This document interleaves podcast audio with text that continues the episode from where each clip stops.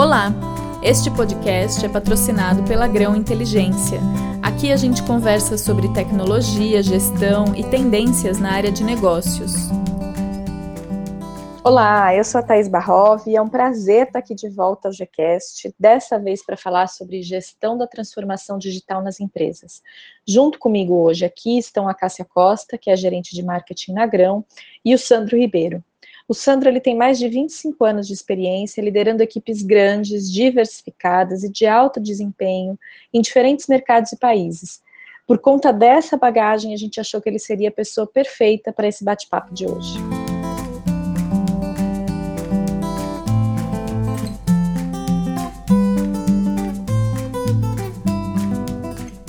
Então, Sandro, muito obrigada por ter topado participar aqui do GCast. Seja muito bem-vindo ao nosso podcast. E eu quero começar como a gente começa todos os episódios aqui, pedindo para você se apresentar. Quem é o Sandro Ribeiro?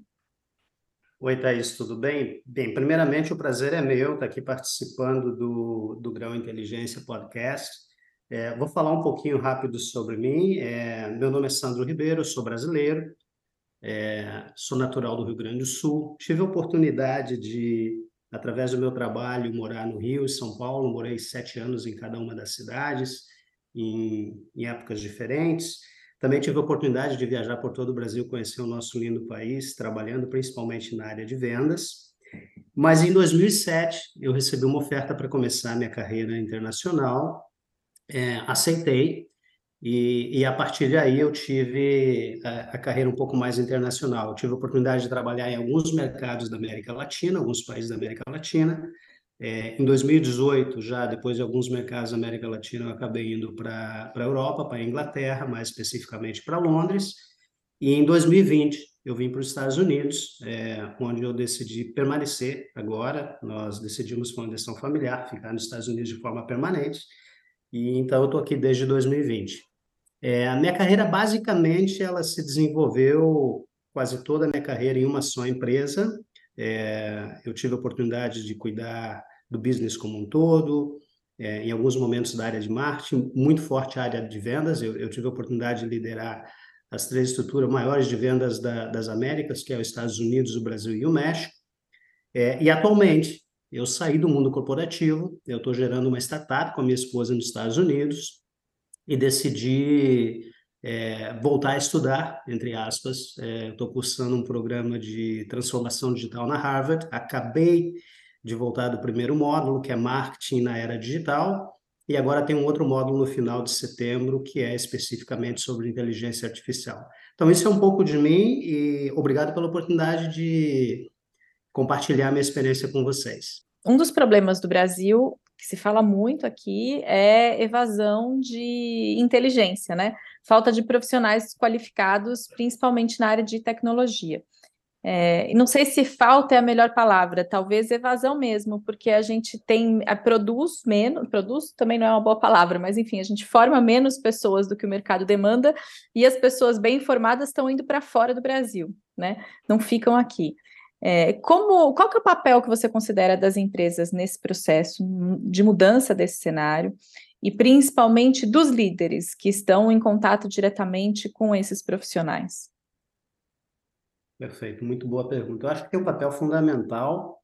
Primeiro, deixa eu só trazer um ponto de vista. É claro que o Brasil está passando por, essa, por esse desafio, mas eu acho que esse desafio de ter a quantidade e o perfil de talento necessário para a transformação digital e reter esses talentos é um desafio do mundo inteiro. É, aqui nos Estados Unidos, por exemplo, é, hoje os profissionais da área digital são os profissionais que estão no grupo dos melhores remunerados. É, a luta por adquirir esses talentos é, é gigante, é, então eu acho assim, claro, é, o que você comentou é bastante válido, né? Muitos profissionais, talvez por não, não sentir essa mesma valorização ou oportunidades, estão deixando, eu penso em deixar o Brasil, então o Brasil acaba tendo um desafio ainda, ainda maior.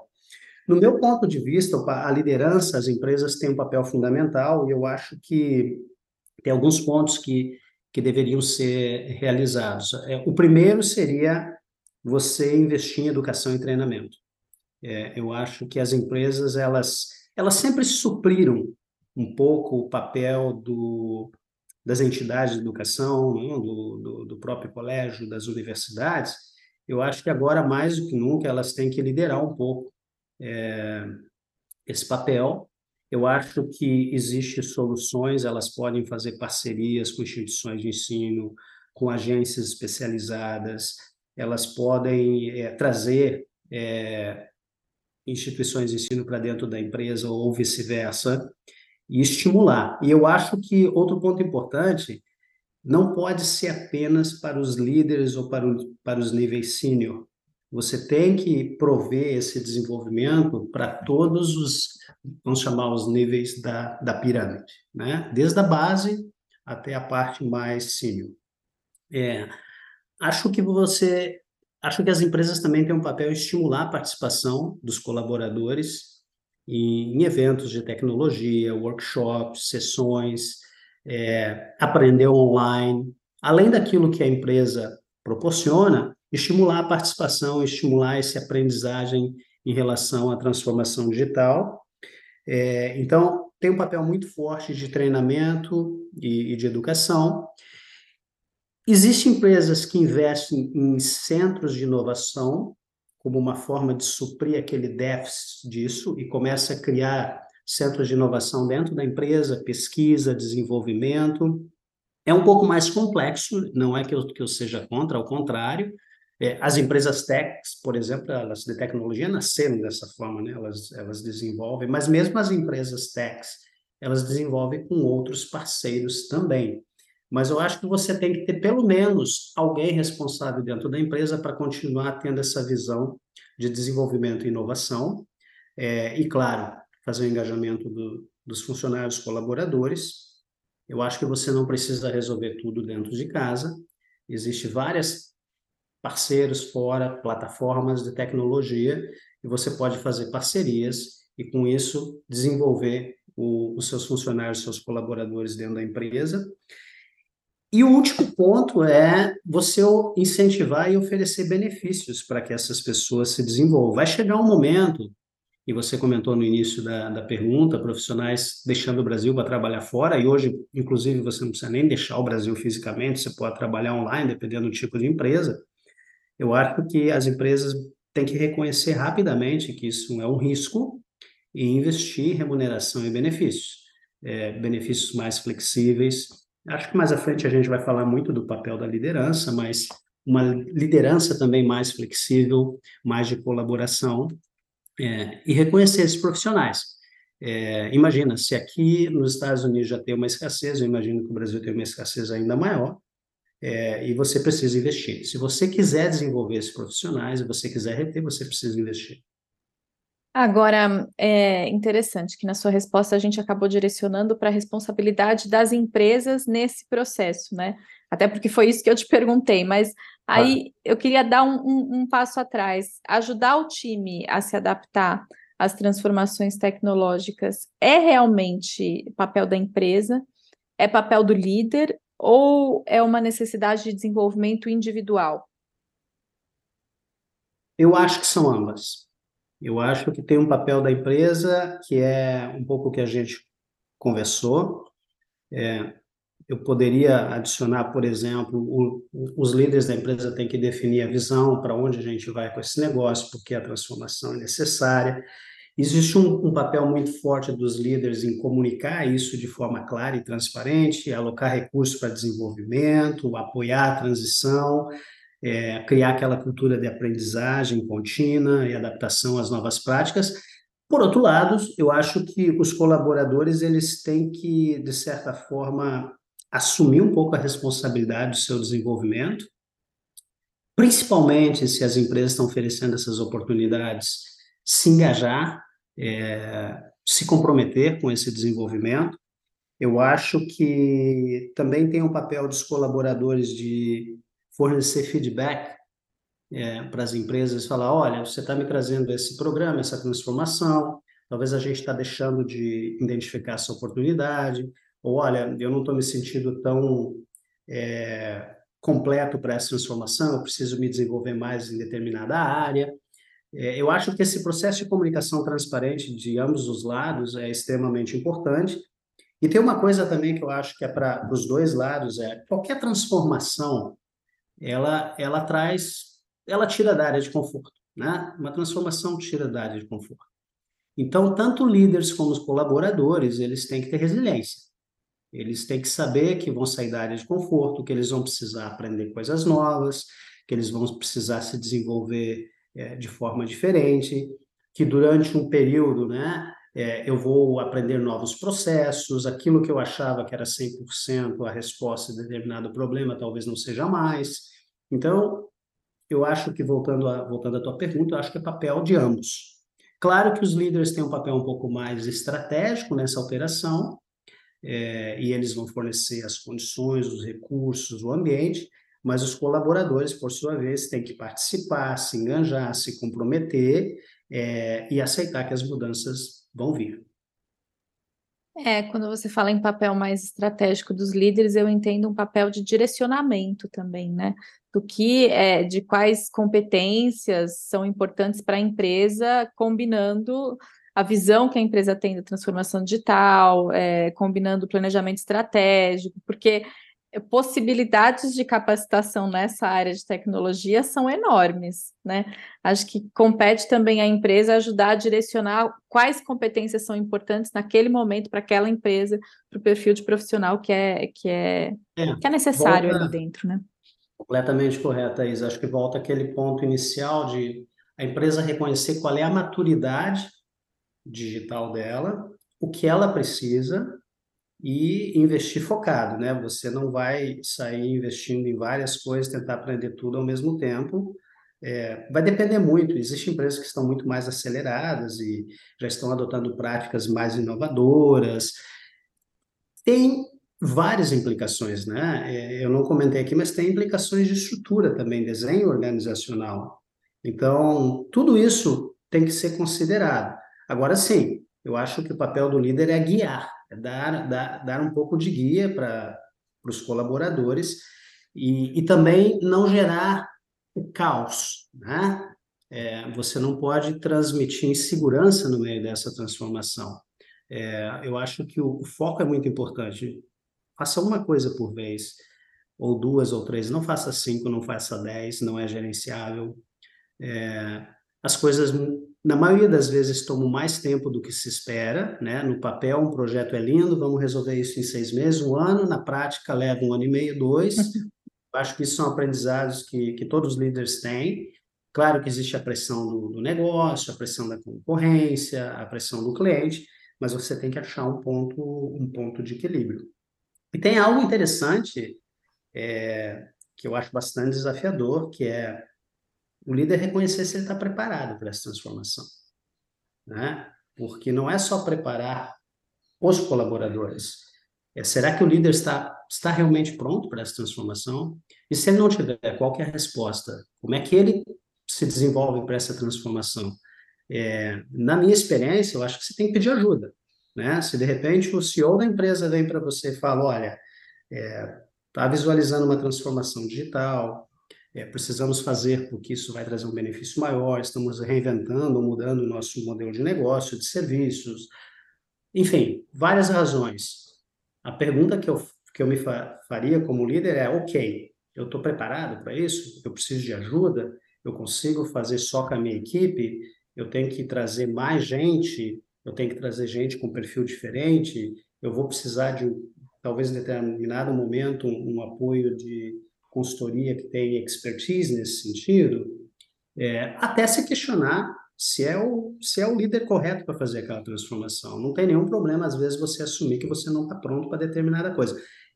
Ainda é mais positivo do que você começar algo que você não vai conseguir gerir e impactar muitas pessoas no transcorrer disso. Então, acho que aí o, o líder tem que ser humilde o suficiente para olhar para si e saber, ok, eu posso com isso?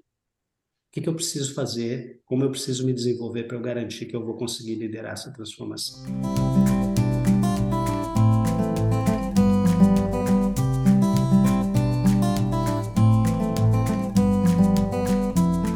passado, a, a, a, gente falou isso um pouco no início do nosso bate-papo, né? Que a transformação digital, na verdade, ela é um conjunto, um conglomerado de diversos microprocessos.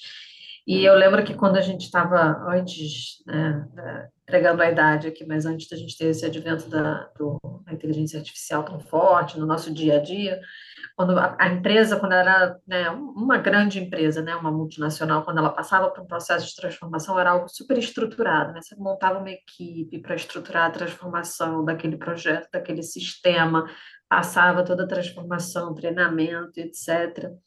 E hoje em dia, os sistemas, as tecnologias, as evoluções, elas são tão rápidas que você não tem mais essa disponibilidade de gastar tanto tempo numa migração, numa transformação, porque quando você termina, você já tem algumas melhorias para que, que o sistema já, já gerou para serem implementadas, enfim. É, sobre essa, essa celeridade né, que a gente foi ganhando e não existe muita perspectiva para voltar, não. Acho que a ideia é continuar cada vez mais rápido.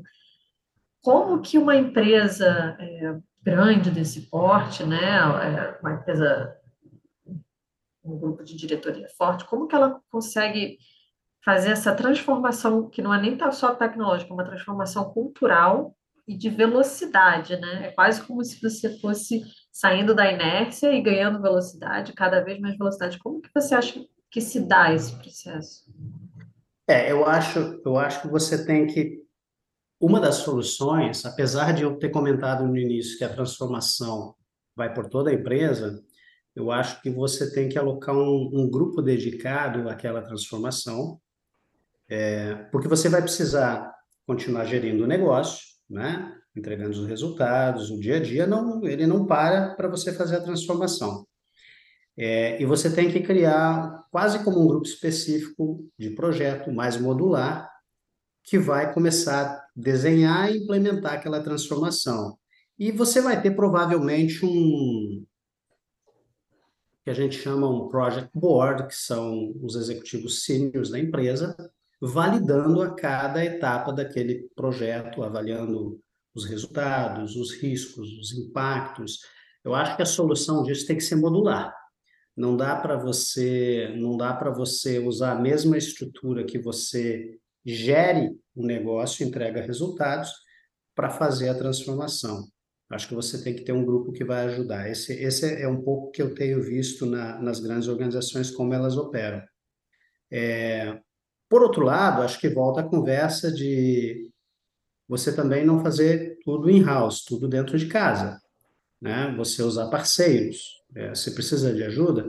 Hoje existe parcerias, empresas especializadas para cada tipo de necessidade que você tem, ou quase cada tipo de necessidade. Então, você usar essas parcerias de forma inteligente vão dar para você um pouco essa velocidade, essa, essa coisa mais modular é, sem você se descuidar do core do negócio e entregar os resultados. É a forma que eu vejo um pouco. Mas só uma ressalva. A responsabilidade ainda continua sendo dos líderes da empresa. Né? Quando você cria um projeto à parte, é, você vai ter o, o, o, líder do projeto, mas vamos supor, se aquele projeto impacta marketing, o líder de marketing ainda é o principal responsável por essa transformação. Você, uma forma que você pode fazer isso é criar os que a gente chama de KPIs, os, os objetivos de mensuração disso, integrados para o projeto e para aquele departamento, porque aí você cria a integração natural é, do foco das, das duas áreas. Sandro, teve uma entrevista recente do diretor de Estratégia e Tecnologia da Rede Globo, Raimundo Barros, no jornal Valor Econômico, e ele falando sobre transformação digital, desafios da companhia, e disse que eles passaram recentemente de 500 colaboradores na área de TI em 2018 para 1.800 colaboradores atualmente, né? É uma mudança bem grande de, de volume, e não só de volume, acredito também que de perfil de colaboradores, né? E aí eu, eu trouxe esse dado aqui porque eu queria discutir com você o seguinte: qual que é o impacto de uma mudança de perfil tão grande assim nos colaboradores para quem ocupa cargos de liderança. O estilo de gestão de 500 pessoas é o mesmo quando o seu time cresce de 500 para 1.800? não é? Então, o que, que muda? É, como se adaptar a essas mudanças bruscas, né? Você passou um pouquinho por esse assunto quando você comentou sobre a liderança se autoavaliar para entender uhum. se tem uhum. capacidade de uhum. gerir uma transformação, né, desse tamanho. É. E acho que volume de colaboradores é um dos pontos para que, que, que, tangenciam essas mudanças. Ah, e claro. Além disso, né? Porque um, um, um, caminho é você ver os times crescendo. Outro caminho que a gente tem visto aqui com alguma frequência no Brasil são os layoffs das empresas de tecnologia. Como é que você lida é. quando o seu time, então, é reduzido pela metade? É, é outro tipo de competência? É... Como é que os líderes se adaptam num cenário como o nosso, tão diverso e com mudanças tão bruscas é. em, poucos te em pouco tempo? Primeiro, ele tem que reconhecer que ele não pode mais operar da forma que ele operava. É um, é um jogo completamente diferente. A partida mudou. Né? É, segundo, ele precisa dar mais poder à equipe. A equipe precisa se mover de forma individual, de forma coletiva, mas com independência. E aí é onde o líder ele precisa entender esse jogo. Então, assim, identificar modelos de estrutura, é, processo de comunicação, distribuição de tarefas, tudo isso é uma parte um pouco mais técnica, mas tem uma parte muito grande que é delegar, dar poder, empowerment para a equipe, é, gerir talentos diferentes, diversidade de talentos. Você vai ter talentos que têm talvez muito mais experiência em determinado é, tópico que você. É, o bom líder aprende com esses talentos. O bom líder entende que ele não pode ser completo em tudo. Então, ele, ele se torna flexível, ele se adapta, e eu acho que a única forma, essa liderança flexível que eu estou tentando pontuar, é a única forma que, que você pode garantir que você continue tendo agilidade e inovação numa equipe que cresceu quase três vezes o tamanho. Em relação ao processo de redução, acho muito importante que, no caso de redução, o líder se preocupe muito com a forma que vai ser feita essa redução a forma que vão ser tratadas as pessoas que estão saindo da empresa. Não só porque, primeiro, você tem que respeitar essas pessoas, elas dedicaram um tempo, uma carreira dentro da empresa, mas, além de tudo, a forma que você tratá-las é como as pessoas que permanecem na empresa vão entender a empresa. Então, se você não, não tratar essas pessoas de forma correta, provavelmente você vai perder a credibilidade daqueles que permanecem dentro da empresa. É, e eu tenho, eu tenho dois pontos, voltar ao ponto de você reconhecer e ser humilde. Que você vai precisar evoluir como líder, seja para gerir equipes maiores ou para fazer transições de redução de estrutura. Então, acho que o líder hoje ele, ele tem que ser humilde reconhecer que ele precisa essa evolução contínua. E tem um ponto que eu acho que é responsabilidade do líder. Para muita transformação que existe, o líder ele tem que ter aquele dom de entender o timing, ou seja, para crescer, ou seja, para reduzir. Normalmente, o crescimento ou a redução, quando não funciona, é porque o líder perdeu o timing, perdeu o tempo daquela. Então, assim, olha, cheguei muito perto da minha pressão financeira e agora tenho que cortar imediatamente, e não dá tempo de planejar, e não dá tempo de reconhecer as pessoas e você entra naquele círculo de pressão e começa a fazer os cortes, isso normalmente é porque você perdeu o time. Crescer também. Olha, se eu estou olhando três anos à frente e eu vejo que existe uma oportunidade de crescimento, eu começo a preparar toda a organização para aquilo. Porque senão, no momento que ela cresce e eu não estou preparado, eu não vou maximizar aquele crescimento e eu vou ter problemas de gestão. Então, eu acho que time é uma coisa muito importante também. Mas, Sandro, é, aprender esse timing, entender esse timing é algo que se ensina, que se aprende? Não, é, eu acho que aí entra um, um ponto importante, né? O líder tem que tirar tempo para pensar. O líder tem que tirar tempo para olhar a parte estratégica. Ele não pode ficar só envolvido com a gestão do negócio. É, por isso que o planejamento estratégico é muito importante. Por isso que a revisão do planejamento estratégico é muito importante que é quando você captura essas tendências e toma decisões de ou investir mais, ou fazer cortes, ou fazer transformações. Então, voltando a um outro ponto, se você delega, sabe delegar, você libera tempo como líder para poder pensar. e não pensar sozinho, né? Pensar com a sua equipe, por exemplo, o bom líder estimula esse pensamento também em equipe. Você faz workshops, você faz dias fora da empresa, você desafia padrões, e você desafia não só quando as coisas não estão tão bem, você desafia quando as coisas estão muito bem também. Então, acho que essa é uma forma de você é, capturar aquele timing que eu estava comentando.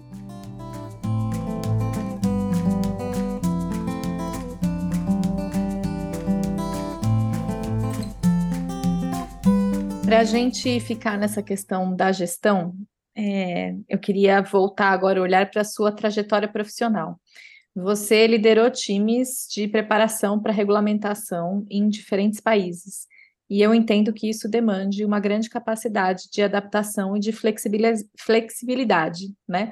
É, e aí eu queria contar, entender o seguinte: você tem alguma dica para quem precisa gerir times diversos em ambientes que mudam constantemente, que é um pouco do cenário que a gente estava colocando aqui na, na pergunta anterior?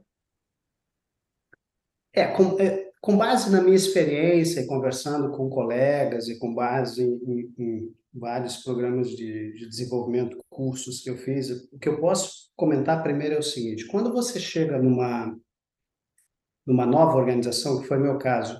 Eu trabalhei no mesmo grupo durante quase 30 anos, mas eu mudei em empresas a cada dois, três anos, inclusive em países diferentes, culturas diferentes. A primeira coisa que você tem que reconhecer é que o estranho é você. Né? Você não pode chegar lá e achar, olha, é, a experiência que eu tinha anterior era perfeita e agora eu chego aqui, implemento e tudo vai funcionar. Da... Não. Tenta entender o ambiente que você está é, tenta entender a cultura organizacional, além da cultura do país, muitas vezes a língua, os costumes são diferentes. É, então, reconheça que o estranho é você. Eu acho que isso ajuda muito você entrar naquela organização e se permitir aprender. É, uma vez que você entendeu, uma vez que, que você reconheceu, você vai ter que definitivamente liderar e definir os objetivos.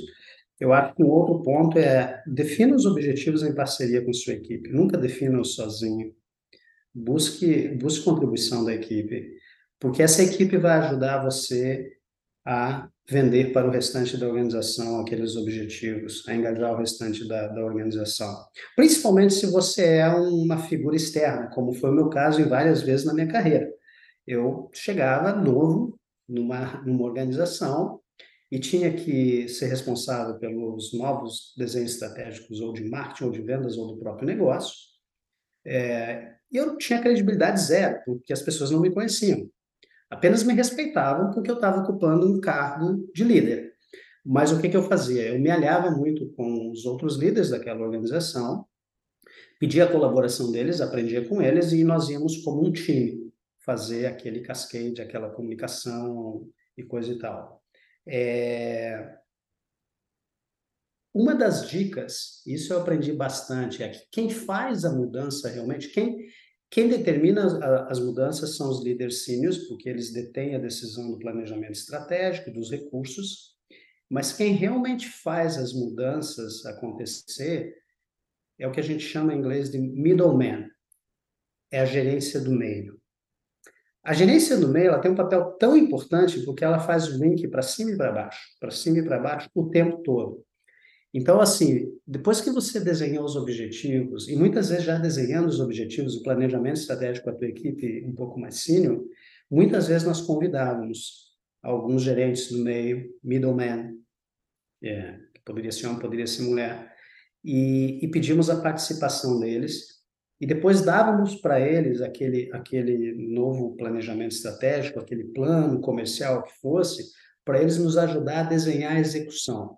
Então, isso eu aprendi muito, contar com, com o meio da estrutura para fazer aquele link. É, depois eu acho assim, você tem que promover uma cultura de inclusão e diversidade, as pessoas querem se sentir parte de, ninguém é, é inerente do ser humano se você não não se sente parte, você não se compromete, e você tem que dar oportunidades de desenvolvimento para todos os níveis. É, vão ser diferentes, mas todos os níveis têm que entender a relevância, a importância se sentir prestigiados e que tenha algum benefício. O ser humano ele troca por um benefício. Né? E se você forçar a troca só pelo benefício de remuneração financeiro, aquilo arrebenta em algum momento. Então, claro que as pessoas primeiro trabalham por necessidade de dinheiro, mas você tem que dar oportunidades para as pessoas de desenvolvimento, de participação, é, de contribuição. Eu acho que isso é um pouco o que eu aprendi. Então, assim, seja ambicioso, estabeleça metas desafiadoras, mas construa com sua equipe. De certa forma, seja paciente, as mudanças levam tempo.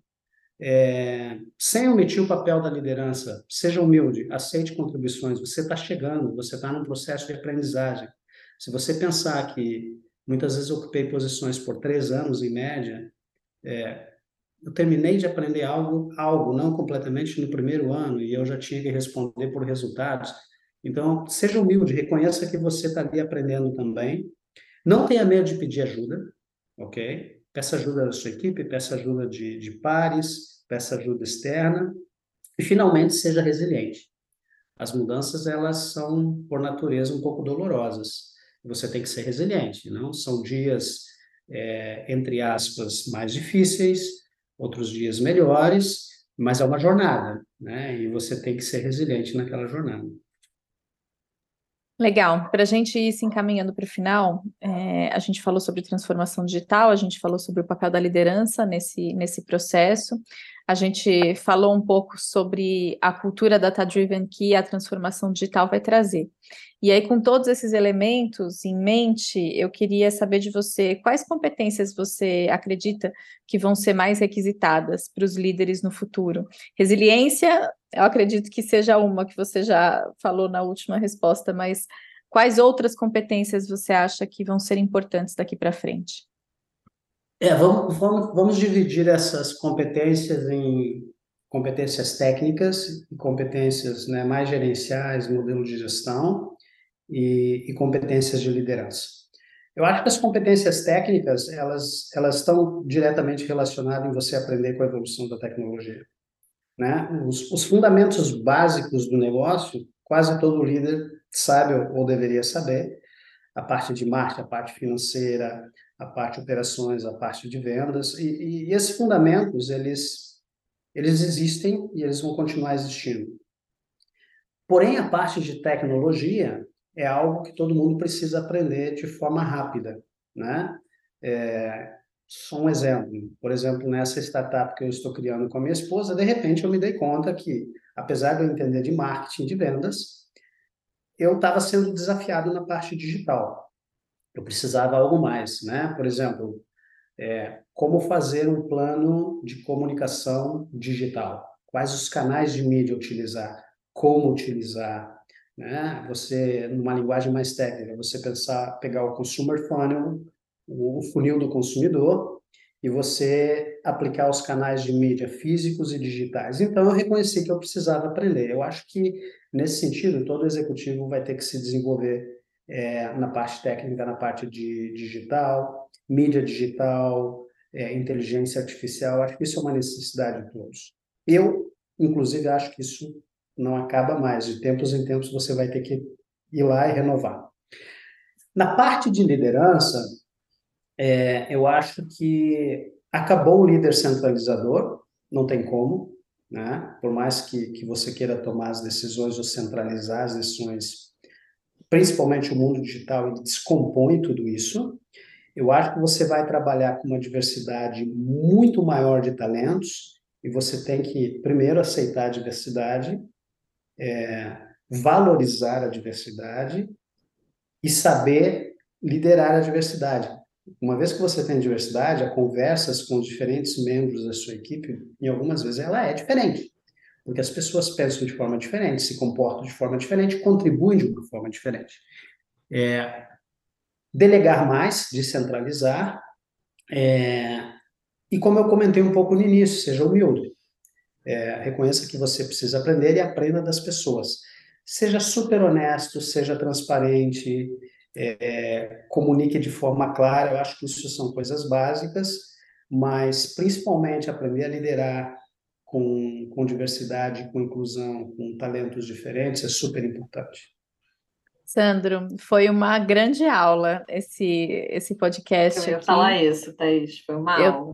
Eu tenho certeza que os ouvintes vão gostar e vão aproveitar bastante esse papo. Muito obrigada pela sua disponibilidade, pelo seu tempo, por compartilhar tanto sua experiência, seu conhecimento aqui com a gente.